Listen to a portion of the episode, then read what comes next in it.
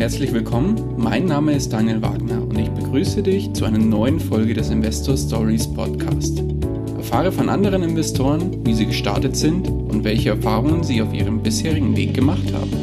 Lass dich von ihren Geschichten, Strategien und Vorgehen inspirieren und schreibe deine persönliche Investor Story.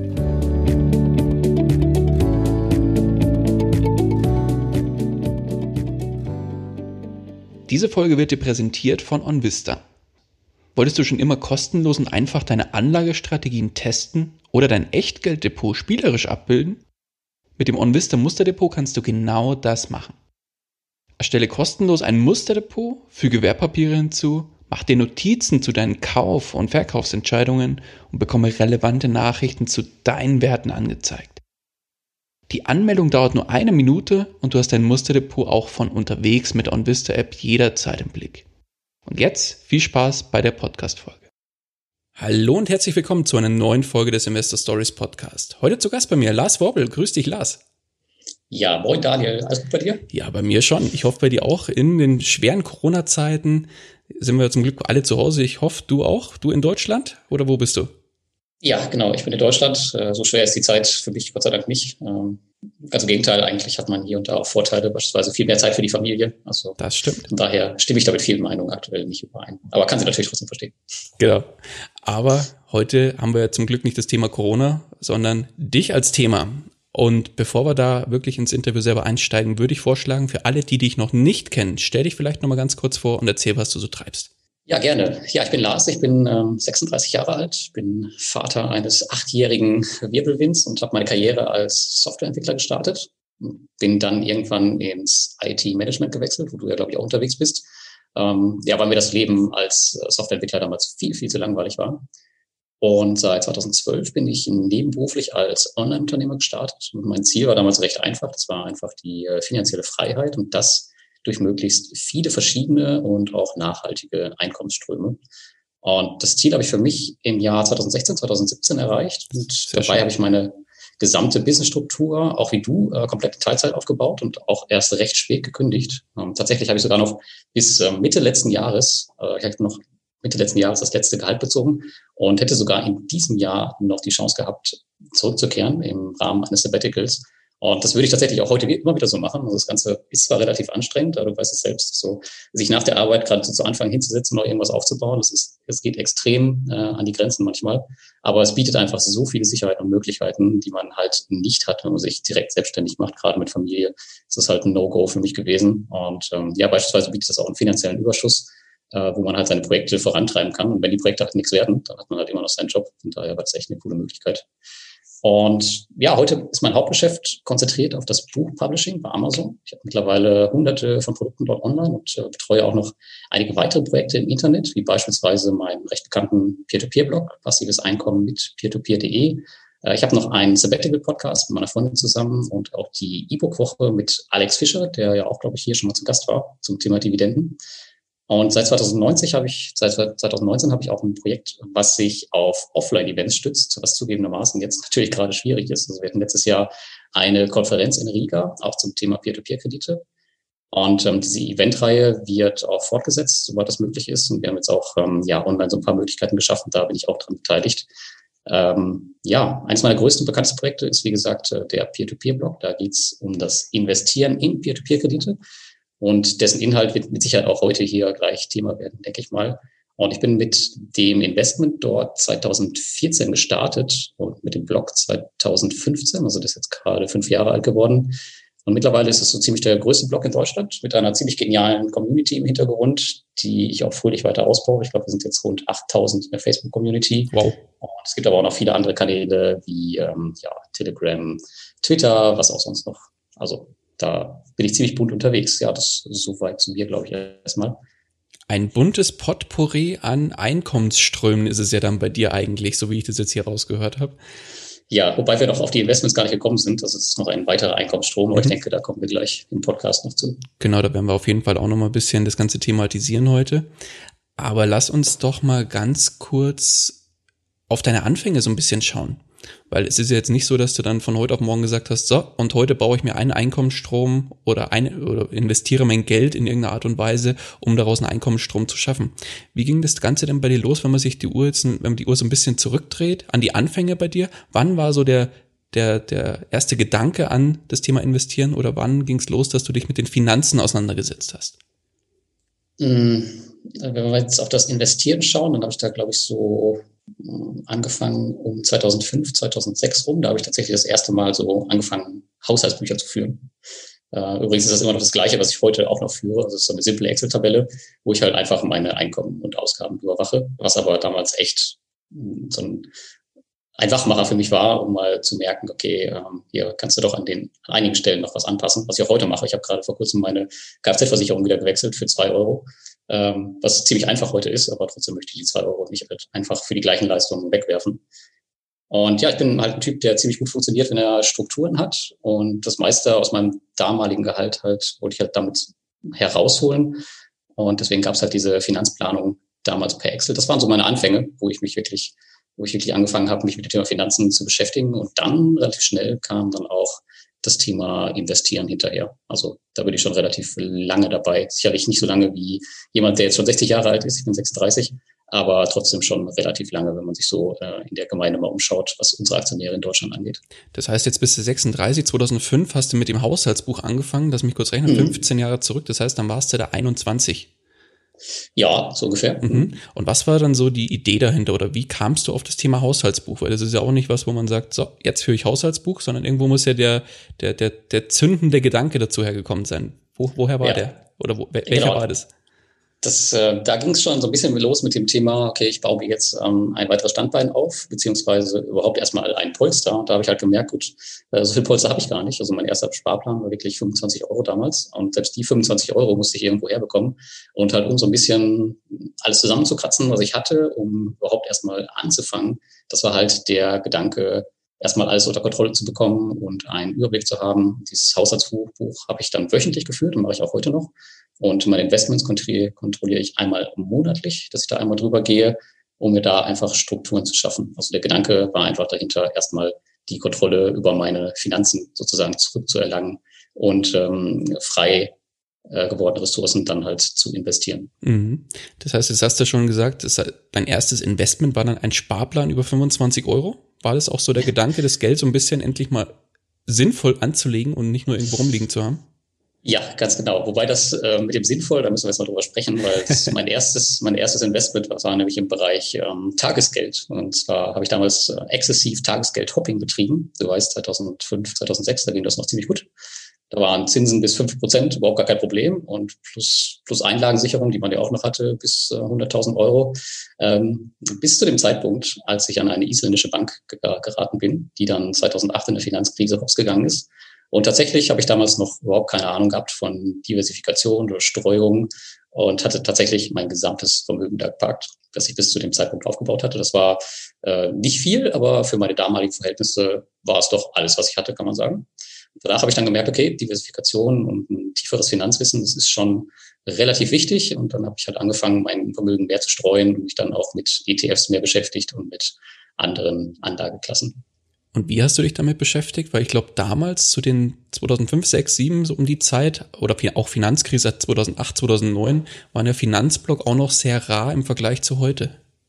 Ja, ich glaube, so ziemlich gar nicht existent. Ich glaube, damals ging noch alles viel über Foren und weiß gar nicht, was ich sonst noch alles für Internetquellen hatte. Ähm, die erste tatsächlich im Internet, wo ich mich dran erinnern konnte, also die wirklich so heute auch noch besteht, das war Aktien mit Kopf, glaube ich ähm, der YouTube-Kanal von dem Kolja Barkhorn. Ähm, da habe ich mich halt grundlegend auch mit den ETFs auseinandergesetzt, aber auch schon davor durch diverse Foren, wobei ich dir jetzt nicht mehr genau sagen könnte, äh, welche das wirklich waren. Aber das waren so meine Anfänge tatsächlich. Ja. Also ich habe mich halt durch das Internet gewühlt, um mir meine Informationen zusammenzusuchen. Mhm. Dann das Tagesgeldhopping war dann eigentlich kein wirkliches Investment, oder? Oder würdest du es so beschreiben? Mhm naja, damals war es schon okay. Also wie gesagt, ähm, fünf Prozent. Ich glaube, bei der isländischen Bank, gut, die ist dann halt weitergegangen, aber trotzdem gab es da, glaube ich, meins waren 5,75, ich bin mir nicht sicher. Ähm, wenn wir es heute mit Bondora vergleichen, da gibt es 6,75 Prozent. Äh, für mich damals war es ein Investment, aus heutiger Sicht natürlich ähm, nicht mehr. Äh, zudem habe ich auch ab 2014 alles komplett auf ausschüttende Investments umgestellt. Äh, im Zuge, dass ich halt auch angefangen habe, in Peer-to-Peer-Kredite zu investieren, weil ja, da gibt es zwei Sachen. Einmal gab es da einen psychologischen Faktor, weil ich halt, ich mag das halt einfach, wenn man von Monat zu Monat sieht, okay, hier kommt mehr rein und man hat so ein bisschen ein weiteres Standbein. Und zum anderen macht das, das Rebalancing auch viel, viel einfacher. Also man hat so eine Art dynamisch, dynamisches Rebalancing, wo man halt Rückflüsse bekommt und die dann halt auch wieder besser reinvestieren kann. Und ähm, ja, das so zu, mein, zu meinem Investmentanfang, kann man sagen. Mhm. Und wie ging dann die Reise weiter? Wo hat sich das hinentwickelt? Jetzt sagst du selber, du hast dann irgendwann angefangen, ausschüttende mhm. Investments da umzuschichten oder die, die primär da aufzubauen. Wann hast ja. du die P2P-Kredite für dich entdeckt? Weil das ist ja bei dir ein ganz großes Thema durch das, dass du auch den äh, Deutsch oder eigentlich den größten P2P-Blog Deutschlands hast und auch die größte Community eigentlich dahinter. Wie ging es da bei dir los? Wie hast du es für dich entdeckt? Und ähm, ich habe ja gerade erzählt, also 2014 ja. habe ich umgestellt auf ausschüttende Investments genau. und der Auslöser dafür waren tatsächlich ähm, meine Investments in Peer-to-Peer-Kredite, weil ich habe da vorher überhaupt noch gar keinen Wert drauf gelegt. Und dann habe ich angefangen bei Aux Money, das weiß ich noch damals, und ähm, relativ danach auch bei Pandora und dann kam halt, naja, fast ähm, im Tagestakt oder aller spätestens im Wochentakt damals noch Zinsen zurück. Und ich dachte, geil, wie, wie cool ist das denn, dass man hier halt ähm, ständig Zinsen bekommt und halt täglich zusehen kann, wie das Geld wächst. Und tatsächlich ist es dann so gewachsen, dass ich dann mit der Zeit alle meine Investment, wo es wirklich möglich war, und ich glaube, heute sind das 95 Prozent meiner Investments wirklich auch komplett auf Ausschüttung umgestellt habe. Aber ah, okay. der Auslöser waren damals wirklich die Peer-to-Peer-Kredite. Und zu denen bin ich tatsächlich auch gekommen, weil ich damals ein Video von dem Goldia gesehen habe ja. über äh, Aux Money. Ah. Und wo man halt auch ähm, Kredite an Privatpersonen vergeben konnte. Ich dachte, boah, cool, wie geil ist das denn? Und ja, da habe ich damit angefangen und das war so die Beginn, der Beginn. Ah, sehr cool. Okay. Und heute, wie viele Plattformen, auf wie viele Plattformen bist du unterwegs? Ich glaube, in der Hochzeit waren es mal so 17, 18. Mittlerweile sind es nur noch 10, weil ich habe jetzt durch die Corona-Krise sehr viel ausgesiebt. Also der Nachteil, den die Peer-to-Peer-Kredite bis vor kurzem noch hatten, war halt, dass sie in Europa zumindest noch keine Krise überstanden hatten und man noch nicht so richtig wusste, okay, ähm, wer wird jetzt gut durch die Krise kommen, wie verhalten sich die ganzen Plattformen. Aber jetzt, ein paar Monate danach oder auch schon direkt nach dem Crash, konnte man eigentlich sehen, okay, ähm, da hast du auf die richtige Plattform gesetzt, da nicht. Und ja, da habe ich halt viel rausgeworfen. Eine habe ich verloren. Ähm, sind noch viel, viel mehr äh, verloren gegangen im Baltikum. Ich war Gott sei Dank nur an einer beteiligt. Aber ansonsten, ja, ich glaube, jetzt sind es noch zehn oder elf Plattformen, auf denen ich aktiv bin und die ich auch weiter besparen werde. Nächstes Jahr wird vielleicht nur noch eine dazukommen, die ich gerade im Blick habe. Ähm, aber ansonsten ist das so glaube ich, mein Portfolio da, was ich dann auch weiter ausbauen werde. Aber das ist ja überschaubar. Also da gibt es ja ganz andere Kaliber, die im P2P-Bereich unterwegs sind, die dann hier, weiß ich nicht, auf jeder Plattform gefühlt unterwegs sind, die es so gibt, ja. Ja, ja, total. Aber es ist halt auch so ein, so ein Thema, so äh, viele machen das halt nebenberuflich und wollen halt auch ähm, Geld damit verdienen. Ich verdiene ja auch Geld damit. Und ähm, um dann halt auch ein bisschen breiter zu streuen und die Chancen zu haben, halt mehr zu verdienen, gehen die halt manchmal auf 30 oder 40 Plattformen. Ähm, aus, aus der Einkommenssicht ist das total nachvollziehbar aus der Investmentsicht muss man sich halt fragen, wie viel Sinn das macht, halt ähm, 40 Plattformen, a 100, 200 oder 300 Euro zu besparen. Oder ob es dann nicht viel, viel mehr Sinn macht, halt ein paar wirklich gute, seriöse und große zu nehmen und da sein Geld dann halt zu platzieren, um halt sicherer unterwegs zu sein. Weil wenn du halt jede Plattform mitnimmst, dann wirst du halt mit Sicherheit auch jeden Scam mitnehmen. Und es ist im Zweifel auch entsprechender Aufwand, wenn man da immer wieder die Plattform prüft oder sein, sein, genau, seine Investments richtig. prüft. Ja, absolut. Mhm. Ist halt die Frage, wie, wie sehr die Leute da die Investments prüfen. Also ähm, dazu kommt ja noch, der ganze Markt ist ja noch relativ unreguliert. Das heißt, du hast überhaupt gar nicht so viele Möglichkeiten, irgendwas zu prüfen, weil gar keine Geschäftsberichte oder sowas vorliegen. Ähm, du bist halt schon angewiesen, irgendwelche Bloggerberichte zu lesen oder die Plattform selbst anzuschreiben. Und das ist halt ein Problem. Das wird sich jetzt lösen. Und ich weiß nicht, ob du es mitbekommen hast, aber es gibt jetzt eine Regulierungslizenz auch in Lettland, die nächstes Jahr im November 2021 in Kraft tritt. Und dann äh, wird es da für viele Investoren ein bisschen angenehmer werden, würde ich sagen. Mhm. Die Plattform eher unangenehmer. Ich hatte auch so das Gefühl, und das wollte ich auch gerade nochmal reinwerfen, ich habe dann das durchaus mitbekommen, weil ich bin ja selbst aktiv in P2P-Kredite investiert und schaue da, äh, versuche da so nah wie möglich am Zahn der Zeit zu sein. Wobei du, du bist wahrscheinlich nochmal einen Ticken näher dran durch deine äh, Vorortbesuche bei den ganzen Plattformen, was jetzt auch ein bisschen schwierig ge geworden ist durch Corona. Mhm. Aber ich habe schon das Gefühl, dass die Plattformen auch versuchen, da mehr Transparenz reinzubekommen, mehr Sicherheit auch reinzubekommen für die Leute, die darin investieren, aber auch für diejenigen, die dann zum Beispiel die Kredite vergeben, für die Kreditanbahner. Also ich glaube, dass das auf einem sehr, sehr guten Weg ist und die ähm, P2P-Kredite an sich würde ich auch fast behaupten, dass sich die mittlerweile sehr stark auf dem Markt auch äh, etablieren und auf einem Weg sind, weil es sind ja auch mittlerweile äh, institutionelle Anleger sehr stark teilweise in P2P-Kredite investiert und die haben ja. die ja auch für sich entdeckt. Also von, von daher sehe ich da eine sehr positive Entwicklung und jetzt auch, wie du sagst, die haben die Krise, ich habe auch eigentlich nichts gemerkt oder so gut wie nichts gemerkt ähm, bei meinen P2P-Investments. Bei mir ist es sehr überschaubar. Mit, äh, ich glaube, vier oder fünf Plattformen bin ich jetzt aktiv und mehr mhm. will ich auch gar nicht. Äh, ganz im Gegenteil, ich baue die eher ab. Ähm, um da. Ja, ist auch, ist auch voll okay. Ja, aber da habe ich schon das Gefühl, dass sich da noch einiges tut und äh, aber zum Positiven hin. Ja. Und was, was die Krise angeht, genau, du hast gesagt, äh, da hast du nichts gemerkt, ich auch nicht. Also ich glaube, ähm, dadurch, ich habe nur was dadurch gemerkt, weil ich eine Plattform verloren, verloren habe. Aber ansonsten war das Portfolio im Bereich B2B halt komplett stabil und äh, wo wirklich alles nach unten gegangen ist, ähm, war das halt wirklich die, naja, der, der Dampf, würde ich mal so sagen. Je nachdem, wie stark man halt investiert ist, hat man das dann halt schon deutlich in seinem Portfolio gemerkt. Aber wenn man halt, ähm, ja, wenn alles nach unten geht und die Kredite bleiben halt stabil. Das war schon ziemlich cool mit anzusehen und auch ein schönes Ergebnis, glaube ich, für die ganze Branche. Ich glaube, bin ich auch fest von überzeugt, dass das, äh, dass der Weg da noch nicht zu Ende ist und dass sich da noch einiges tun wird in den nächsten Jahren. Aber jetzt bist du ja bei vielen eigentlich so der P2P-Investor schlechthin. Jetzt kennt man deine anderen Investments, was du so tätigst, eigentlich nur bedingt oder äh, viele wissen gar nicht, dass du auch noch andere Investments hast neben deinen P2P-Krediten. Gib uns doch ja. mal einen kurzen Überblick, wie sich dein Gesamtportfolio per dicken Daumen, wenn du es zusammenkriegst, so zusammensetzt in den verschiedenen Anlageklassen. Ja, ja, es ist, das ist total witzig. Also viele gehen tatsächlich davon aus, wenn sie meinen Blog lesen, dass ich 100% in Peer-to-Peer-Kredite investiert bin, was natürlich nicht so ist. Und es liegt einfach daran, weil ich mein gesamtes Portfolio da nicht veröffentliche, um das halt das Thema nicht zu verwässern. Aber ähm, was eigentlich ziemlich deutlich auf meinem Blog auch herauskommt, ist, dass ich eigentlich nur, ich glaube, aktuell sind es circa 12% in Peer-to-Peer-Krediten investiert bin. Und der Großteil liegt eigentlich am Aktienmarkt. Das sind äh, circa 65 Prozent, die investiert sind in äh, Dividendenwerte und ähm, ETFs. Und zum Teil auch in kanadische und US-amerikanische REITs. Hier viel Grüße an Louis Pazos und Anton Leupel, die waren ja auch schon bei dir. Definitiv. Da immer viele, viele Tipps. Ähm, ansonsten habe ich gerade einen Cash-Anteil von circa 15 Prozent, wenn ich mich nicht irre. P2P-Kredit hatte ich gerade schon gesagt, ähm, 10, 11 Prozent. Ja. Und dann habe ich noch einen Teil Kryptowährung, der dieses Jahr gewachsen ist. Also mein Zielwert waren so drei Prozent. Ich glaube, mittlerweile sind sechs oder sieben. Und mit dem Thema fühle ich mich auch immer wohler. Und das Coole an diesen Sachen ist, ähm, die kann man mittlerweile auch verleihen. Das heißt, daraus kann man auch wieder ein ausschüttendes Investment machen. Und darauf ähm, bin ich jetzt eigentlich dieses Jahr, also letztes Jahr habe ich damit angefangen und dieses Jahr bin ich da so richtig auf den Trichter gekommen. Und tatsächlich ähm, erwirtschaften alle meine Kryptowährungen mittlerweile auch eine ausschüttende Rendite. Ah, spannend. Okay. Ja. Also Krypto ist bei mir auch noch ein Thema, was ich gerade versuche für mich zu entdecken. Aber aus Zeitgründen, ja, läuft die Einarbeitung sehr schleppend, aber wird mal Zeit, dass ich, glaube ich, hier mal einen Podcast über das Thema Krypto mache.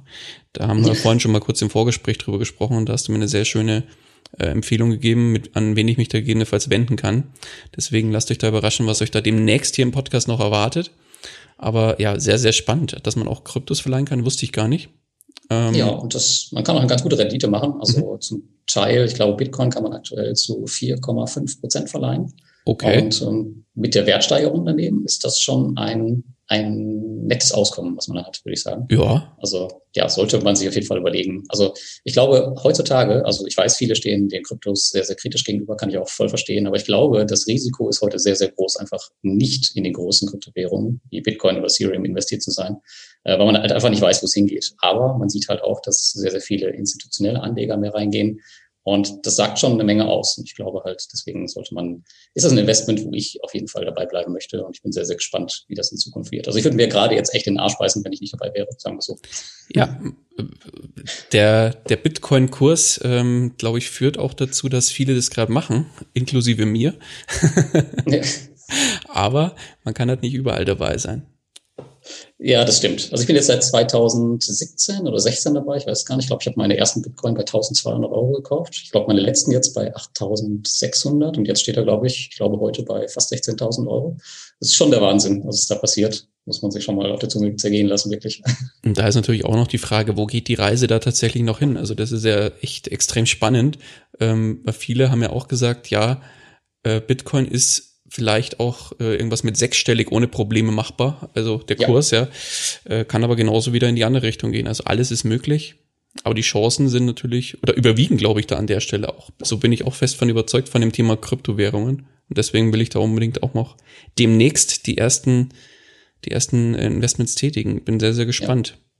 Ich denke aber auch, also da musst du halt bis darauf achten, also alle müssen darauf achten, dass da halt auch die Diversifikation wichtig ist. Also man sollte jetzt nicht in jeden Mistcoin da investieren, aber trotzdem sollte man die großen dabei haben. Und wenn ich jetzt gerade, ich habe Portfolio Performance auf in meinem Portfolio schaue, da liegen meine Kryptos äh, bei 222 Prozent dieses Jahr. Wow. Und das, das ist halt nicht nur Bitcoin, äh, da sind auch ein paar andere Sachen dabei, aber das ist schon, also ich, wenn ich jetzt auf meine Aktien schaue, die liegen bei minus neun Prozent, mhm. habe das Jahr gesehen.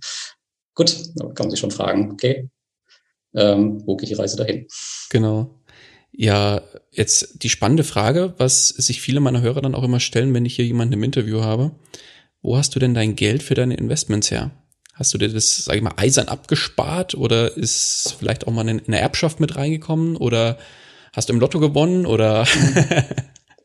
Ähm, nein, also ich komme aus einer ganz normalen Familie, nicht, nicht verarmt oder so, aber ganz normal. Und ich habe jetzt auch überhaupt keine finanzielle Bildung mitbekommen, mitbekommen von denen. Also ich musste mir alles an Wissen selbst aneignen und ich habe auch jetzt keine sonderlich großen Geldgeschenke bekommen, außer die obligatorischen paar Euro zum 18. Ich weiß gar nicht, ob ich zum 20. das bekommen habe. Ansonsten kommt der Großteil meines heutigen Einkommens komplett aus meinem äh, Online-Business.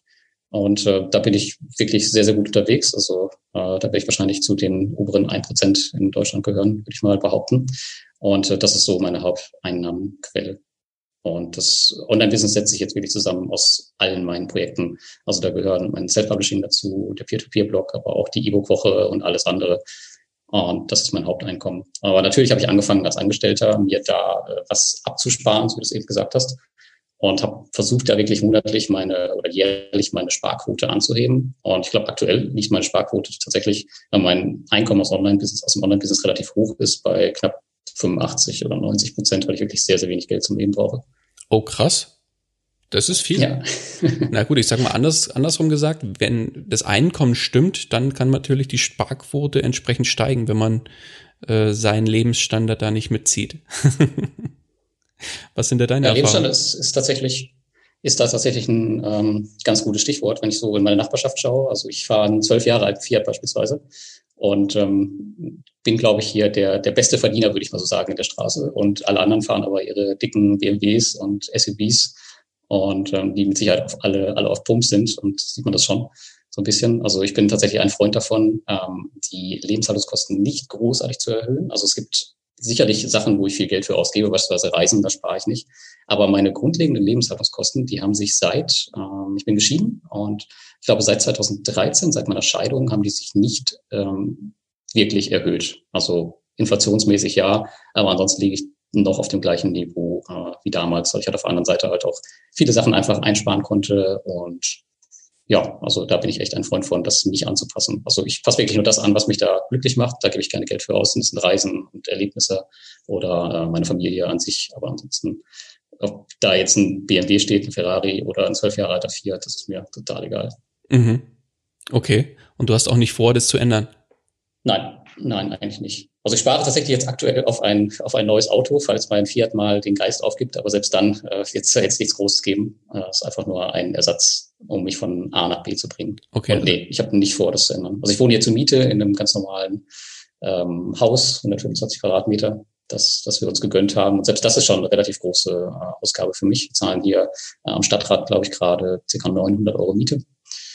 Ähm, ja, aber tatsächlich, wie gesagt, also versuche ich da alles äh, gering zu halten und ich habe auch nicht vor, das zu erhöhen, was mir einfach nicht glücklich macht. Also man sagt ja immer, es gibt ja diese Grenze bei dem Einkommen, wo es einen Menschen nicht mehr glücklich macht. Ich glaube, diese Grenze liegt irgendwo bei 10.000, 12.000 Euro. Und bei mir war diese Grenze schon viel, viel früher erreicht. Also ich würde sagen, keine Ahnung, bei 4.000, 5.000 Euro netto oder so, je nachdem natürlich, äh, wie, wie groß die Familie ist und wie viel Kosten man generell schon hat. Aber da war, da war auf jeden Fall alles befriedigt, was ich mir da äh, erträumt habe. Und mehr brauchte ich da auch nicht. Alles was da drüber ist, war wirklich on top und ähm, deswegen investiere ich das meiste auch. Mhm. Du hast jetzt schon gesagt, für Reisen gibst du sehr gerne Geld aus oder für Erlebnisse. Gibt es ja. noch weitere Sachen, wo du sagst, da spare ich auf gar keinen Fall? Ähm, das ist eine gute Frage. Ich glaube nicht, nee. Also Erlebnisse sind tatsächlich, also das, das äh, schließt ja vieles mit ein. Das ist wirklich das, was mir jetzt am wichtigsten wäre, aber ansonsten. Vielleicht Lebensmittel? Nee. Tatsächlich auch nicht. Okay. Also ich achte jetzt schon darauf, dass ich jetzt vielleicht nicht das äh, Discounter-Fleisch beim Aldi kaufe. Ja. Aber da ich sowieso kaum Fleisch esse, ist es äh, auch nicht so ähm, hoch in der Priorität. Also tatsächlich gehe ich beim Aldi einkaufen, trotzdem noch, trotz meinem Einkommen. Ähm, aber nee, ist nicht äh, in meinem Fokus. Also man kann sich auch ernähren äh, mit günstigen Sachen, würde ich behaupten. Ja, ist möglich, durchaus. Ja. Also, wo du das Thema ansprichst, also Ernährung und Sport ist mir extrem wichtig. Das ist ja auch, äh, gerade wenn man zu, zu, Hause arbeitet, ähm, nehme ich mir da halt dann auch die Freiheiten. Also ich glaube, ich starte fast jeden Tag mit Sport, circa eine halbe Stunde. Ah, cool. Und ähm, Ernährung ist auch fest bei mir verankert. Also ich bin auch ein strukturierter Mensch wie du. Ich habe auch einen Ernährungsplan, den ich zumindest von Montags bis Freitags sehr, sehr genau einhalte. Am Wochenende nicht immer. Aber ansonsten muss man da schon drauf achten, gerade wenn man äh, zu Hause acht, äh, zu Hause lebt und arbeitet, finde ich. Was jetzt gerade ja auch viele machen. Ganz genau, aber ich würde behaupten, das ist bei vielen gerade ein Problem. Es gibt halt Menschen, die nicht so gut zu Hause klarkommen und da arbeiten können. Das weiß ich aus meinem, aus meinem Angestelltenjob noch. Also ich, da waren viele dabei, wo ich mir nicht hätte vorstellen können, dass die zu Hause arbeiten. Die wollten das auch gar nicht. Und ich glaube, möchte ich wissen, wie die heute arbeiten von zu Hause. Also das ist, glaube ich, schon ein Thema bei denen. Ja, kann durchaus sein dass, ja, dass die Strukturen zu Hause anders sind als in, in, in zum Beispiel irgendeinem Unternehmen, der vielleicht eine Kantine hat oder was auch immer. Ja. Weil es einfach viel, viel bequemer ist. Ich, ich merke es im Übrigen auch äh, selbst, bei mir ist es ja auch so. Ähm, in meinem Angestelltenverhältnis habe ich ja auch theoretisch eine Kantine, die ich jetzt seit, gut, ich bin jetzt noch in Elternzeit, aber vorher war es ja auch so, während der Corona-Krise, wie das dann losging, musste ich auch, oder durfte ich dann auch. Ich fand es ja eigentlich immer noch sehr schön, von zu Hause aus zu arbeiten, da ich mir einen ordentlichen Fahrtweg spare. Aber da war natürlich die Kantine auch nicht mehr gegeben und das Salatbuffet oder mal irgendwas anderes, was Spezielles, wo man sagt, das koche ich mir jetzt einfach mal nicht nebenher. Mhm. Und äh, da siegt dann oft die Bequemlichkeit und dann wird's halt einfach, was weiß ich, äh, entweder wird Essen bestellt, ähm, was dann ticken teurer ist, ähm, was ich dann auch gerne mache, wenn ich dafür hochwertiges äh, Essen geliefert bekomme. Aber ja, doch, ich muss sagen, da muss ich glaube ich auch, oder ist, ist auch noch ein Thema, wo ich dran bei mir äh, arbeiten muss. Durchaus. Tatsächlich ist das, ist das mit dem Essen, weil du, grad, wo du das gerade erwähnst. Ja. Ähm, ich gehe normalerweise fast nie essen. Also wir kochen tatsächlich auch immer zu Hause. Mhm. Aber jetzt in der Corona-Krise ähm, bestellen wir uns tatsächlich öfter mal Essen zu Hause. Einfach auch so ein bisschen, weil wir merken, okay, äh, bevor die ganzen Restaurants jetzt hier zumachen, ist das eine ganz coole Option, die auch zu unterstützen. Und Definitiv. sind ja auch mit den Preisen runtergegangen. Deswegen ist das auch ganz cool. Man kann ja auch gesunde äh, Nahrung da auf jeden Fall bestellen, wenn man möchte. Muss ja jetzt nicht unbedingt jeden Tag die Pizza essen. Genau, kann auch mal der Burger mit Pommes sein. Ja. ja, ganz genau. Aber zu Hause kommen natürlich noch andere Herausforderungen auf viele zu. Beispielsweise, wenn du ein Umfeld hast, äh, wo viele Kinder sind oder so, oder du lebst auf engstem Raum und du musst ja eine eigene Struktur schaffen. Und das bleibt halt nicht bei Ernährung und Sport stehen, sondern diese ganzen Herausforderungen, die gehen noch viel, viel weiter. Und die kommen halt nicht ähm, so von heute auf, also das, das ist kein Prozess von, von heute auf nächsten Monat, sondern die Einschränkungen, die sind ja von heute auf morgen gekommen und so auch die Umstellung von heute auf morgen. Ich glaube, da sind viele, viele böse erwacht, könnte ich mir vorstellen. Das kann sehr, sehr gut sein, ja. Aber lass uns noch mal kurz auf deine Investments zu sprechen kommen. Sehr gerne. Mm, jetzt sagst du, du, du setzt sehr stark auf ausschüttende Investments. Mhm. Hast jetzt auch schon gesagt, P2P-Kredite auf Dividendenwerte. Gib uns doch mal so ein bisschen Überblick, wie du deine Investments auswählst. Ja, wie wähle ich meine Investments aus? Also an der Börse bin ich ein ziemlich, ziemlich großer Freund von Sammelanlagen geworden, muss ich sagen. Also ich habe ähm, tatsächlich vermehrt die letzten Jahre auch auf Einzelwerte gesetzt. Aber jetzt in der Krise hat sich gezeigt, dass man schnell reagieren muss. Und ich habe nicht die Zeit und auch die Muße dazu, mir dann äh, Szenarien für jedes Unternehmen, was ich im Portfolio habe, zu überlegen, okay, wo könnte es jetzt hingehen? Und da ging es einfach nur darum, schnell das Geld in den Markt zu bringen. Und da waren Sammelanlagen echt wieder King. Und da ähm, setze ich tatsächlich auch oft auf äh, ausschüttungsstarke Werte, gerade so in dem Bereich REITs und sowas. Da gibt's äh, sehr, sehr viele Sammelanlagen, wo man in viele, viele REITs einfach investieren kann und die auch monatlich ausschütten. Das ist sehr, sehr cool. Und die kann man ich würde fast sagen, zu fast jedem Zeitpunkt unbesehen kaufen. Gerade jetzt, ähm, wenn ich auf Portfolio Performance schaue, die REITs, die tendieren noch knapp 20 Prozent unter ihren Höchstwerten. Also auch jetzt ist das noch echt ein super Kauf. Die haben sich noch nicht erholt. Und ja, die, ich hole mir dann meistens diese ganzen Informationen und Quellen aus von externen Stellen. Zum Beispiel, ich habe eben schon gesagt, den, den Anton und den Luis, hier kriegt man echt immer tolle Ideen und die Werte, die schaue ich mir dann genauer an. Bei Aktien, da gehe ich genauso vor, so dass die Quelle hier ähm, der Dividendenalarm von, von dem Alex Fischer ist. Ah, okay. Das ist, das ist ganz cool. Ähm, der kostet nur ein paar Euro im Monat und den kannst du auf jeden Fall mitnehmen. Und grob gesagt nutze ich also immer eine Basisquelle, kann man sagen, und schaue mir dann die Werte genauer an. Und die Kriterien sind hierbei meist äh, an der Ausschüttung oder auf die Ausschüttung orientiert und fokussiert. Also wie nachhaltig ist die Ausschüttung, die äh, Stichwort Payout Ratio, also wie viel zahlen die aus von ihrem Gewinn und wie hoch ist die Verschuldung. Auf solche Sachen achte ich da. Ähm, bei den Peer-to-Peer-Plattformen, wenn wir darauf schauen, da sitze ich natürlich an der Quelle und habe viel mehr Informationen und kenne mich auch besser aus. Klar. Zu vielen auch Kontakt schon seit Jahren und hier setze ich mehr und mehr, es kam eben schon durch, mehr auf stabile Unternehmen mit etwas niedrigerer Rendite, aber besser als irgendwelche Start-up-Buden ähm, zu wählen, die dann halt ähm, bei der ersten Krise oder beim ersten Wind dann wieder untergehen. Und bei den Kryptos ist der Großteil in Bitcoin und Ethereum investiert bei mir. Und hier verfolge ich tatsächlich lediglich News und ziehe dann ähm, meine Schlüssel nach Gefühl daraus. Also hier äh, sehe ich mich noch weit davon entfernt, hier irgendwas bewerten zu können. Muss man in dem Sinne, finde ich aber auch gar nicht. Wenn man sieht, okay, die ganzen großen Anleger und institutionellen gehen da rein, dann ist es auch okay, wenn man da ein paar Euro einfach mal hinterher schiebt und einfach ähm, mitschwimmt. Ja, das das so zu, aus, zum Auswahlverfahren. Da bist du ja sehr breit auch unterwegs. Lass uns mal kurz auf die Dividendenwerte reingehen. Wie viel mhm. Zeit, wenn, oder machen wir erstmal übergreifend, wie viel Zeit wendest du pro Woche oder vielleicht auch pro Tag, wenn, je nachdem, wie du es beziffern kannst, auf für deine Investments? Ähm, ich glaube, ich würde es pro Monat rechnen, weil ich ähm, kontrolliere meine Investments einmal pro Monat. Das heißt, da pflege ich mein Programm Portfolio Performance, wo man, wo ich halt mein, mein gesamtes Vermögen drin abgebildet habe.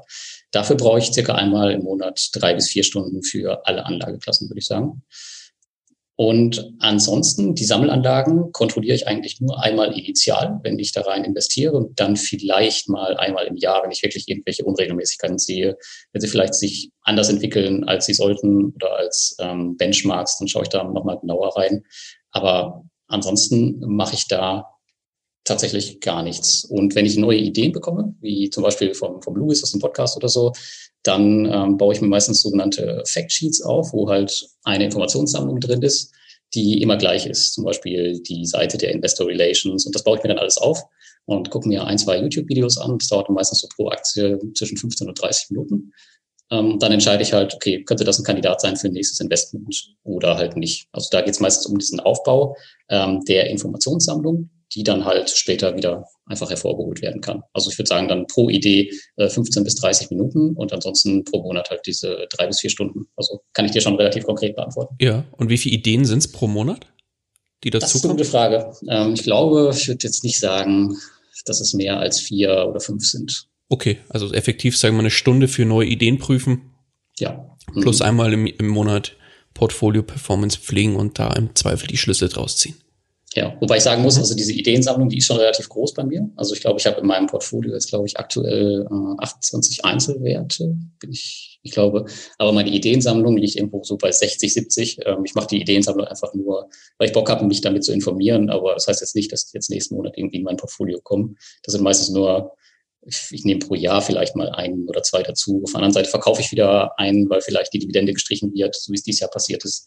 Ähm, das gleicht sich dann aus. Also die Ideensammlung wächst da äh, exponentiell.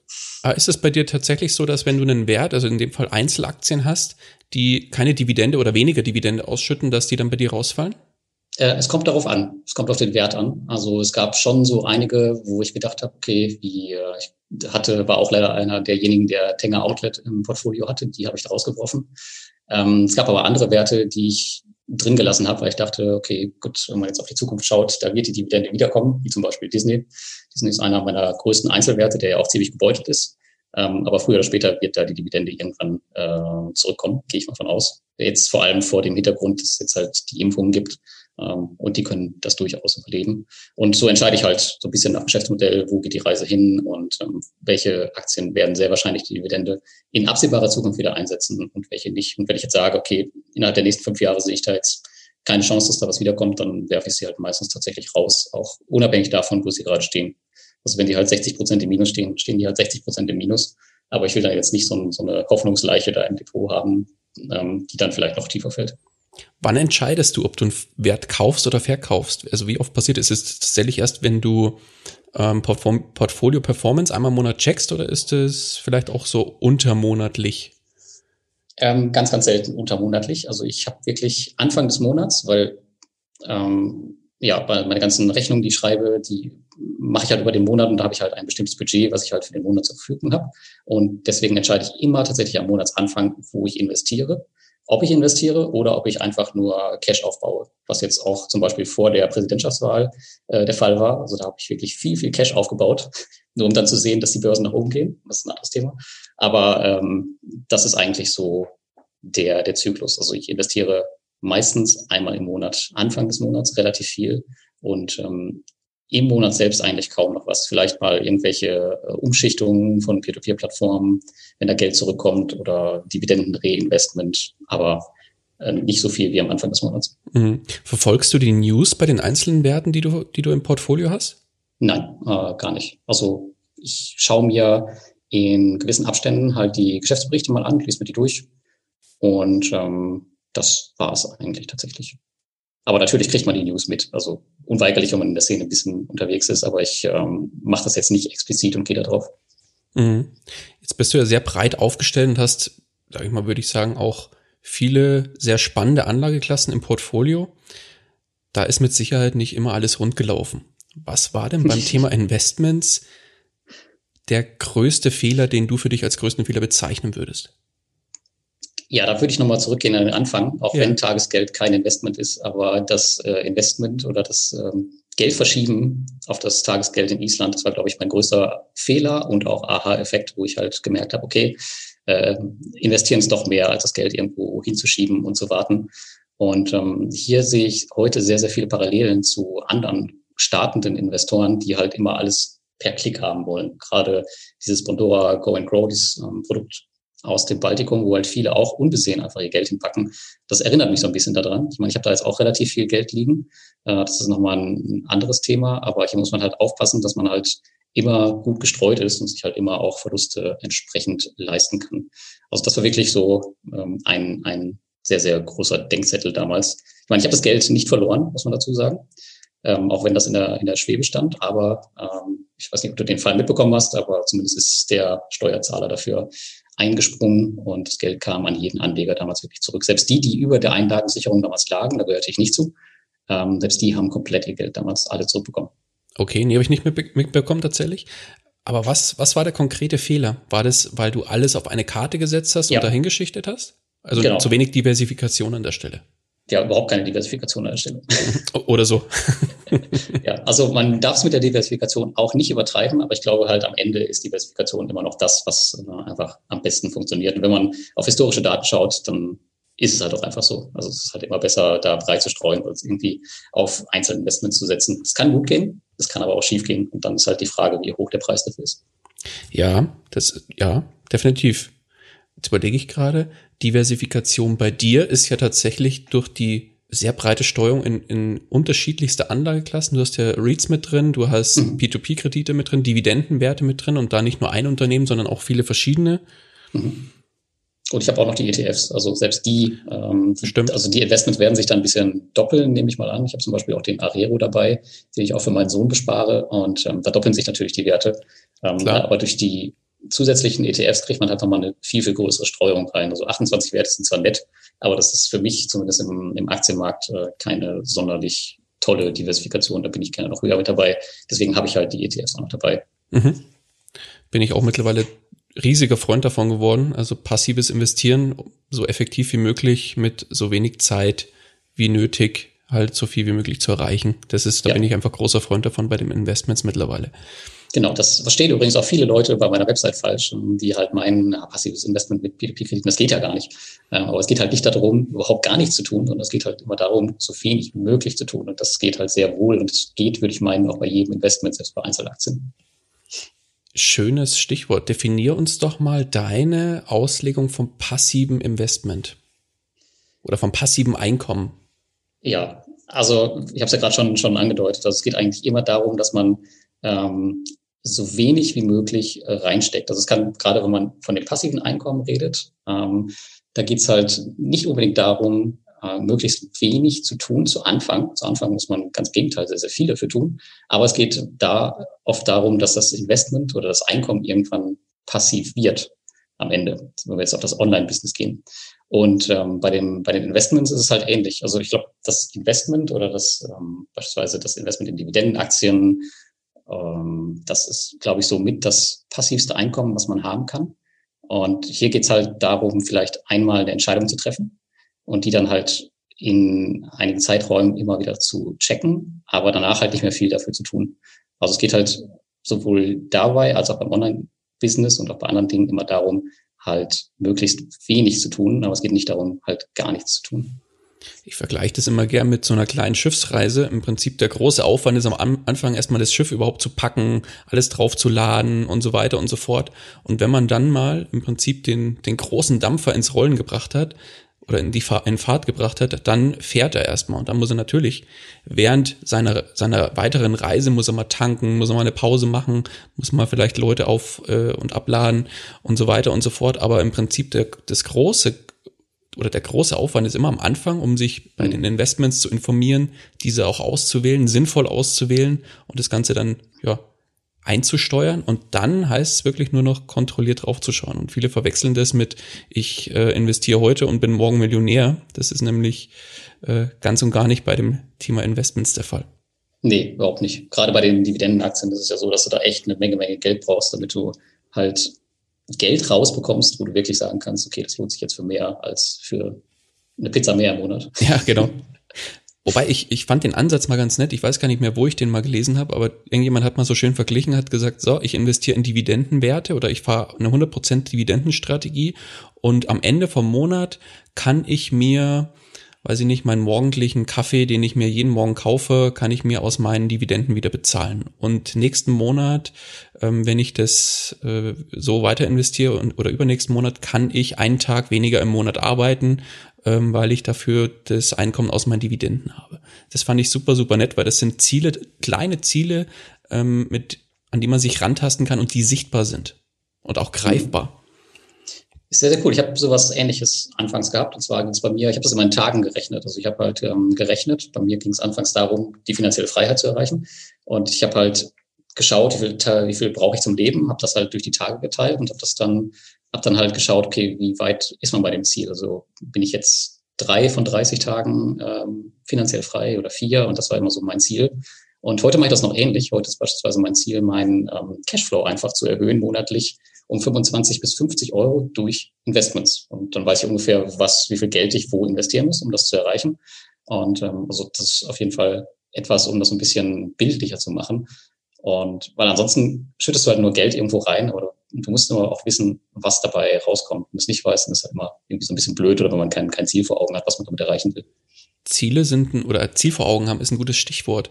Jetzt sagst du selbst ja von dir, du bist finanziell frei. Das heißt im Prinzip deine, dein, dein Einkommen, was du benötigst, um zu leben, kommt aus deinen Einkommensströmen rein und noch mehr wahrscheinlich. Wo geht die Reise denn noch hin? Was sind denn noch deine Ziele, speziell auch im Bereich Finanz Finanzen? Was sind denn noch deine Ziele für die Zukunft? Mhm. Das ist eine interessante Frage, ähm, wo ich mir tatsächlich auch nach Erreichen der finanziellen Freiheit oder Unabhängigkeit, nachdem man es nennen möchte, viel Gedanken gemacht habe. Und ähm, ja, mein wichtigstes Ziel hatte ich damals tatsächlich erreicht. Und es geht jetzt darum, die Ausschüttung eigentlich meiner Investments weiter auszubauen. Und zwar so hoch, dass sie auch jegliche andere meiner Tätigkeiten monetär halt irgendwann komplett ersetzen. Also ich mag das Online-Unternehmertum zwar, aber ich möchte das jetzt nicht machen, bis ich irgendwie 70 Jahre alt bin oder so. Das ist zwar cool, aber irgendwann möchte ich halt ja, schon ähm, vielleicht meinen, meinen Blog beenden oder keine Ahnung, nur noch einmal im Jahr schreiben oder so. Also ich möchte mich immer weiter eigentlich in die Richtung Vollzeitinvestor entwickeln. Ähm, ich könnte theoretisch heute schon von den Ausschüttungen und allem leben, das ist ganz cool, aber ich ähm, möchte da noch ein bisschen, ein bisschen weiter, damit man vielleicht auch mit den Investments, naja, vielleicht auch irgendwelche cooleren äh, Startup-Investments machen kann, ähm, die halt auch vielleicht in einem höheren Rahmen liegen, aber dafür braucht man halt entsprechend mehr Kapital als äh, nur ein paar hunderttausend Euro. Ja, und da habe ich heute tatsächlich noch nicht so die Mittel zu, um das zu realisieren. Das ähm, wäre natürlich ganz cool, wenn das noch irgendwann der Fall wäre. Das ist so mein Ziel für die nächsten, sagen wir, na, fünf bis zehn Jahre. Also mein Einkommen aus Investments hat schon echt viel eingeholt ähm, von meinen Online-Business-Aktivitäten. Also steht jetzt, glaube ich, auf Platz drei aller meiner Einkommen, also schon relativ gut, weil ich halt alles komplett auf Ausschüttungen ähm, umgemützt habe und wirklich monatlich darauf achte oder das wirklich zum Ziel habe, auch das kontinuierlich weiter zu erhöhen. Und im Online-Business ist es halt so, klar, es entwickelt sich auch weiter, aber es ist halt auch mal schwankend. Also in der Corona-Krise gingen auch meine Einnahmen mal innerhalb eines Monats um 70 Prozent runter. Das muss man halt auch jetzt mal dann verkraften können, während das bei den Investments oft nicht so ist. Also klar, es werden Dividenden ausgesetzt, aber äh, die Schwankungen sind da deutlich geringer. Und das ist ja auch wir haben es eben schon gesagt, also die Investments sind halt wirklich das passivste aller Einkommen, würde ich mal so sagen, wenn man das ähm, richtig gut und breit aufstellt. Und da soll die Reise, würde ich sagen, hingehen. Mhm. Jetzt haben ja viele vor Augen, ah, okay, finanziell frei. Jetzt liegt der Kollege hier den ganzen Tag faul auf der Haut und macht nichts mehr. Ist das so ein, ist das ein Szenario für dich? Nee, absolut nicht. Ähm, also selbst wenn ich mich aus meinem Online-Business zurückziehe, gibt es noch viele, viele andere coole Sachen. Also selbst wenn man sich auf den Bereich Investments konzentriert, also da gibt es halt so viel zu machen, so viel zu lesen und zu evaluieren, dass man eigentlich in, niemals in die Bedrängnis kommt, nichts mehr zu tun zu haben. Das wäre, wie gesagt, auch gar nichts für mich. Also wenn du jetzt meinen Tag so siehst, äh, ich fange meistens so um zehn rum an, morgens zu arbeiten. Äh, davor ist meistens Sport und Lesen angesagt und spazieren gehen. Und ähm, ich arbeite dann so pro Tag aktuell fünf bis sechs Stunden. Das wird auch weiterhin so sein, egal was ich mache. Aber ich habe halt auch extrem viel Zeit für meine Familie. Also ich würde das jetzt nicht so auf der faulen Haut ähm, als auf der faulen Haut liegen sehen. Aber ich habe halt, ich bin halt sehr viel flexibler als andere Menschen, würde ich sagen. Dadurch. Mhm. Und jeder, der jetzt sagt, ja, er liegt ja doch auf der faulen Haut mit seiner Familie. Jeder, der Kinder hat, kann das, glaube ich, unterschreiben, dass mit Kindern auf der faulen Haut liegen einfach nicht ist, weil die brauchen Action, die, die wollen raus, die wollen was unternehmen und die brauchen Bespaßung und das mache ich auch dann auch gerne mit meinen zwei Mädels und mit meiner Family. Aber das ja, kann auch sehr anstrengend sein, muss ich sagen. Ja, unbedingt. Ich muss dazu sagen, ich habe ähm, ich lebe ja in Trennung von meiner Ex-Frau. Also ich habe äh, eine neue Freundin, aber mein Sohn ist halt nur alle zwei Wochen bei mir. Außer in der Corona-Krise, da war er auch schon mal äh, zwei, drei Wochen hier und ich reise auch viel mit ihm, wenn es denn möglich ist. Ähm, das heißt, ähm, und hier ist es auch wieder cool, wenn man halt nicht angestellt ist. Das heißt, ich kann mir die Zeit so legen, dass ich halt 100% Zeit für ihn habe. Also wenn er am Wochenende hier ist, dann kriegt er wirklich meine komplette Aufmerksamkeit, äh, fast bis morgens, von morgens bis abends. Und wenn ich dann wirklich noch was zu arbeiten habe, dann mache ich das entweder bevor er aufsteht oder nachdem er schlafen gegangen ist. Aber da ist mir halt auch extrem wichtig, meine, ähm, meine Tätigkeiten so zu steuern, dass ich da halt wirklich was von seiner Entwicklung mitbekomme, weil es gäbe, glaube ich, nichts Schlimmeres für mich, als wenn ich jetzt hm, na, von morgens bis abends arbeiten müsste und dann morgens aufstehe, ihn vielleicht gerade noch zum Frühstück sehe und dann abends wiederkomme, wenn er schon im Bett ist. Also das geht halt gar nicht. Aber es ist ja oft das Leben von sehr vielen Menschen, gerade so Workaholics, die vielleicht ihre Kinder gar nicht sehen. Und das ist halt echt krass und das möchte ich auf gar keinen Fall. Finde ich sehr, sehr schön den äh, Aspekt und auch ein ganz, ganz wichtiger Aspekt, weil ich sage immer, wenn du das so vorhast, dann brauchst du dir auch keine Kinder anschaffen. Das, das ist so, ja. Aber ich kenne genug aus meinem äh, Ex-Umfeld, wo es halt so war, die ihre Kinder halt einfach nicht so oft gesehen haben. Ähm, weil sie halt dachten, gut, die 25 Euro Gehaltserhöhung am Jahresende, die ist mir wichtiger als die Stunde mit meinen Kindern. Mhm. Das ist dann natürlich ein, finde ich, ein bisschen ein falscher Ansatz. Aber darüber wollen wir jetzt auch gar nicht sprechen. Ähm, Genau, äh, schöner Gedanke und äh, finde ich sehr, sehr cool, dass du da auch den Fokus voll auf deine Family und deinen Sohn richtest, wenn die Möglichkeit dazu ist. Und ja, jetzt haben wir vorhin über Fehler beim bei Investieren gesprochen. Natürlich will mich, äh, wollte ich vorhin eigentlich auch noch das andere, die andere Seite des Blattes anschauen, nämlich deine größten Erfolge. Äh, und lass da mal kurz drüber sprechen. Was waren deine größten Erfolge im In Investmentbereich? Ähm, Im Investmentbereich. Muss gar nicht monetär sein. Okay. Ja, wenn wir jetzt ähm, also mal auf meine Renditen schauen, dann wäre, glaube ich, mein größter Investitionserfolg tatsächlich der Zahlen nach zu urteilen, mein Investment in Kryptowährungen, und zwar in, genau gesagt in Ethereum, der steckt nämlich bei aktuell plus 500 Prozent. Wow. Äh, ich gefolgt vom Bitcoin und ich bin beide seit 2016 investiert. Ähm, das von der Seite so als größter Erfolg, wenn wir jetzt auf die Investitionen zu sprechen kommen. Also das war echt was, also ich habe da wirklich überhaupt gar keine Ahnung von gehabt, als ich damals angefangen habe, da zu investieren. Ich wollte einfach nur dabei sein. Und wenn man das jetzt als Ergebnis sieht, dann ist das schon, glaube ich, ganz okay. Kann man nicht meckern, definitiv. ja, ich denke auch. Ja, ja, sehr gut. Dann lass uns jetzt mal ein kleines Gedankenexperiment machen. Okay. Jetzt bist du finanziell frei, bist äh, sehr weit, was das Thema Investments angeht, aber jetzt lass uns dein, ja, dein Konto mal so ein bisschen resetten. Stell dir mal vor, du wachst jetzt morgen auf, bist aber jemand anderes. Bist, sagen wir mal, wieder so zehn Jahre in die, in der Zeit zurück, bist nicht mehr 36, bist sagen wir 26, hast einen Angestelltenjob, bist eine andere Person quasi, hast einen Angestelltenjob, verdienst 1500 Euro netto im Monat und hast auf dem Tagesgeldkonto 10.000 Euro dir schon zusammengespart. Alles andere ist komplett resettet und auf Null. Dein Netzwerk wird dir auch komplett genommen. Das heißt, du hast keinerlei Kontakte mehr, außer zum Beispiel mit Mama, Papa, klar, aber so die Netz, dein Netzwerk, was du dir bisher aufgebaut hast, existiert so auch nicht mehr. Und du müsstest jetzt quasi als neuer Mensch finanziell von vorne beginnen. Dein Wissen behältst du. Also dein heutiges Wissen hast du nach wie vor. Wie würdest du starten? Okay, das, wenn man jetzt mal auf das Setup schaut, dann wäre das ja gar nicht so neu. Denn das war ja quasi mein Stand von vor circa ja, zwölf Jahren, würde ich wissen, würde ich sagen. Nur mit dem Vorteil, dass ich jetzt halt das Wissen hätte, was ich heute habe. Ähm, tatsächlich würde ich also genau das Gleiche machen, was ich damals gemacht habe. Ich würde meine Finanzen versuchen zu optimieren ähm, um halt mehr hier rauszuholen. Ich würde klein anfangen zu investieren und mich im Online-Business ausprobieren, nebenberuflich auch wieder, um da halt ein weiteres Standbein aufzubauen, neben meinen Investments. Das sehe ich immer auch als weiteres Standbein, auch wenn das sehr, sehr klein anfängt, wie immer. Und die Hälfte dieser 10.000 Euro würde ich allerdings als Notgroschen nehmen und die andere Hälfte würde ich auf jeden Fall dann ähm, direkt irgendwo investieren, um das, um das Schiff zum Fahren zu bringen, um nochmal bei dem Bild eben zu bleiben ja, ich glaube, so könnte es wieder laufen. Okay, und dann peu à peu weitermachen, wieder absparen, investieren, absparen, investieren. Genau, ist eigentlich immer das Gleiche. Also es besteht halt immer aus verschiedenen Elementen. Also immer versuchen auf der einen Seite möglichst viel einzusparen, auf der anderen Seite versuchen sein Einkommen irgendwie zu erhöhen, sei es jetzt durch Gehaltserhöhung oder durch einen Jobwechsel oder durch Online-Business. Und dann das dritte Element, was halt extrem wichtig ist, einfach früh anfangen zu investieren und auch nicht das Investment irgendwie runterfahren, wenn es mal schwierig wird oder man das Geld braucht. Das sehe ich gerade im Online-Business bei sehr, sehr vielen ähm, Unternehmern, die halt gar nicht investieren, weil sie halt äh, denken, okay, wir müssen das Business jetzt skalieren. Aber dass das ähm, Investment zu einem weiteren Standbein werden kann, gerade in so einer Krise, das vergessen halt die meisten. Deswegen würde ich das auf jeden Fall immer äh, sofort antreten, so schnell wie möglich. Mhm. Ja, schön. Einfach nur nachmachen und loslegen. Ja, Würdest du ähm, an der Stelle auch von Anfang an auf ausschüttende Werte setzen wieder? Ja, ich würde, okay. ich würde schon sagen, ja. Ähm, einfach für diesen psychologischen Effekt, weil halt, was halt cool ist, weil man halt sieht, okay, Monat für Monat oder auch Tag für Tag, je nachdem, was ein Produkt man benutzt, äh, steigt halt das Einkommen. Und das ist nicht zu unterschätzen. Ähm, hier vielleicht noch so ein, so ein kleiner Tipp. Ähm, ich habe ein Pandora Go and Grow Konto auch für meinen Sohn eingerichtet.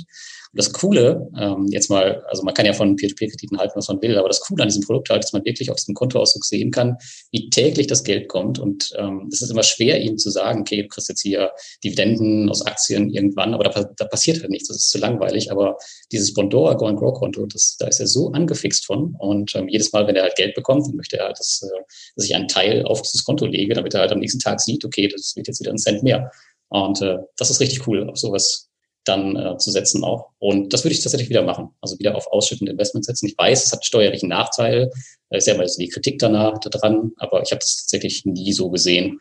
Ähm, weil wenn man viel Steuern zahlt, heißt es ja auf der anderen Seite auch, dass man viel verdient. Und wenn man also genau. zu, wenig verdient, zu wenig verdient oder man meint, man zahlt zu viel Steuern, dann verdient man einfach mehr. Ja, ist so, ist Fakt. Also ich zahle auch gerne viel Steuern, äh, solange die andere Seite, also der, der Einkommen, die Einkommensseite entsprechend hoch ist, ja, klar. ja, für mich auch nie ein Argument. Also es gibt ja viele gerade in dem Bereich der Unternehmer, die sich dann absetzen ähm, in irgendwelche steuerfreien Länder oder steuerreduzierten Länder. Aber das war für mich auch ähm, nie ein Thema. Also ich zahle gerne Steuern, auch gerne in Deutschland ähm, und auch gerne viel, weil dann verdiene ich halt auf der anderen Seite auch viel. Mhm.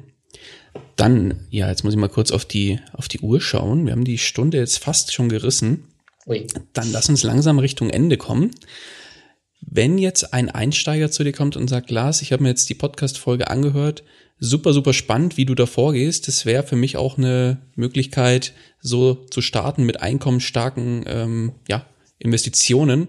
Mhm. Ich stehe aber auch noch komplett bei Null. Gib mir doch mal einen Rat, wie kann ich anfangen? Was würdest du ihm sagen?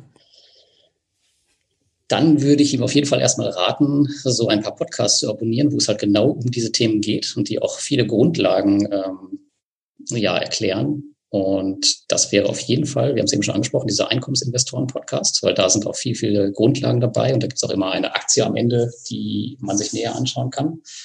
Und überhaupt erstmal finanzielle Grundlagen aufbauen. Da eignet sich beispielsweise sehr gut ähm, der Finanzvisier Rockt, wo sehr, sehr viele ähm, Sachen angerissen werden oder auch der Finanzrocker, auch sehr, sehr cool. Also erstmal so ein Basiswissen aufbauen. Dann, wenn man anfängt zu investieren, auf gar keinen Fall den Fehler machen, den ich ganz einfach gemacht habe. Also nicht alles auf eine Karte setzen, sondern wirklich gleich ähm, breit gestreut, aber einfach investieren. Das heißt, zu Anfang auf jeden Fall am besten einfach nur ein ETF auswählen. Kann auch gerne ausschüttend sein ähm, oder halt irgendwas anderes in dem Bereich Sammelanlagen. Auf jeden Fall nichts, was das Investment kompliziert macht oder was einen demotiviert. Das ist wirklich so einfach wie möglich und dann einfach anfangen. Man kann Dinge ja noch so gut analysieren. Es kann, es wird auch immer was schiefgehen. Also auf gar keinen Fall auf Einzelaktien oder sowas setzen, nur weil jetzt gerade irgendwie Tesla oder Amazon gehypt ist. Ähm, ich weiß, es kaufen gerade viele wieder Amazon-Aktien, weil es ist ja Black Friday-Woche. Aber sowas auf jeden Fall zu Anfang vermeiden, würde ich sagen. Und dann wirklich einfach das Vermögen streuen, so gut wie es eben geht und dann ähm, Stück für Stück weiter aufbauen. Also wie gesagt, zu Anfang immer auf einfache Anlagen setzen. Das wäre zumindest meine präferierte Strategie. Und wenn man dann sich irgendwann sicher daran fühlt und wer wirklich noch zu, zu viel Zeit hat oder Lust hat, sich damit tiefer zu beschäftigen, dann kann man ein bisschen äh, reingehen in, keine Ahnung, Einzelwerte, wenn man gerne möchte, oder sich mal Geschäftsberichte durchlesen. Aber das würde ich zu Anfang als alles vermeiden und einfach nur rein und schnell ins Tun kommen. Perfekt. Dann abschließend, Lars, wenn dich jemand von meinen Hörern oder Hörerinnen erreichen möchte, wie kann man dich am besten erreichen? Ja, am besten findet man mich da, glaube ich, bin äh, sehr suchmaschinenaffin, also man findet mich bei Google, wenn man da meinen Namen eingibt, müsste man, glaube ich, auf meine Website kommen. Da kann man auch vieles aus dem heutigen Interview nochmal nachlesen. Unter anderem glaube ich auch, dass ich meine aktuelle Portfolioallokation da relativ genau drin habe, ähm, auch wenn man meine Einzelaktien und sowas da nicht sieht. Und ja, wer sich dann noch tiefer für Peer-to-Peer-Kredite interessiert, der findet dort auch eine Neugier-Seite, wo ich alles nochmal zu dem Thema zusammengeschrieben habe für einen einfachen Start. Und es gibt auch einen Plattformvergleich wo einzelne Plattformen, die ich investiert sind, eben nochmal alle einzeln aufgelistet sind und wo man halt auch einen einfachen Start findet. Ja, also man merkt schon, der, der Kontaktpunkt ist auf jeden Fall mein Blog, weil damit stehe ich in der Öffentlichkeit. Perfekt. Dann kann jeder, der zu dir finden möchte, dann darüber auch mit dir Kontakt aufnehmen. Und ja, abschließend, Lars, von meiner Seite bleibt eigentlich nur noch eins zu sagen. Ganz, ganz herzlichen Dank für deine Zeit und den tollen Input, den du hier gelassen hast. Und ja, auch den Einblick in deine Geschichte und in deine Investments gegeben hast. Und ja, die letzten Worte des Interviews, die gebühren dir. Ja, danke Daniel, dass ich dabei sein konnte. Die letzten Worte sind immer so schwer. Ähm, Habe ich schon, musste ich schon öfter äh, im, im, Podcast machen. ähm, ja, ich, ich hoffe, dass wir mit dem Interview einige deiner Hörer motivieren konnten, ein stabiles und vor allem nachhaltiges Portfolio aufzubauen. Und dass das Ganze auf jeden Fall auch kein Rennen ist. Ich hoffe, das kam dabei auch raus, sondern es ist ein Marathon. Das ist auch vollkommen okay, Fehler zu machen, mal Geld zu verlieren ähm, oder auch mal ganze Plattformen oder Firmen zu verlieren. Das ist auch völlig okay. Und es ist auch übrigens total egal, wo der Startpunkt ist oder wie der Startpunkt aussieht. Wir sind alle komplett individuell. Wichtig ist wie immer nur, dass man startet und dann auch anfängt, die Dinge umzusetzen. Perfekt, schönes Schlusswort. Ich danke dir, Lars. Mach's gut. Gerne, Daniel. Bis dann. Ciao. Ciao, ciao. Das war's auch schon wieder mit dieser Podcast-Folge. Ich danke dir ganz herzlich fürs Zuhören. Wenn dir der Investor Stories Podcast gefallen hat, dann freue ich mich darüber, wenn du mir eine Bewertung bei iTunes hinterlässt. Das Ganze dauert keine zwei Minuten, jedoch unterstützt du damit mich und meine Arbeit für den Podcast. Außerdem möchte ich dich herzlich einladen, dich der Investor Stories Community über Facebook anzuschließen. Vernetze dich dort mit Gleichgesinnten, tausche dich mit anderen Menschen, die ebenso die Verantwortung für ihre Finanzen selbst übernommen haben, aus und profitiere vom Know-how vieler erfahrener Investoren. Neben dem aktiven Austausch erwarten dich regelmäßige Community-Aktionen, Gewinnspiele und noch vieles mehr. Den Weg zur Community findest du über www.investor-stories.de slash community. Ich freue mich, wenn du auch beim nächsten Mal wieder mit dabei bist. In dem Sinne, alles Gute und habe die Ehre, dein.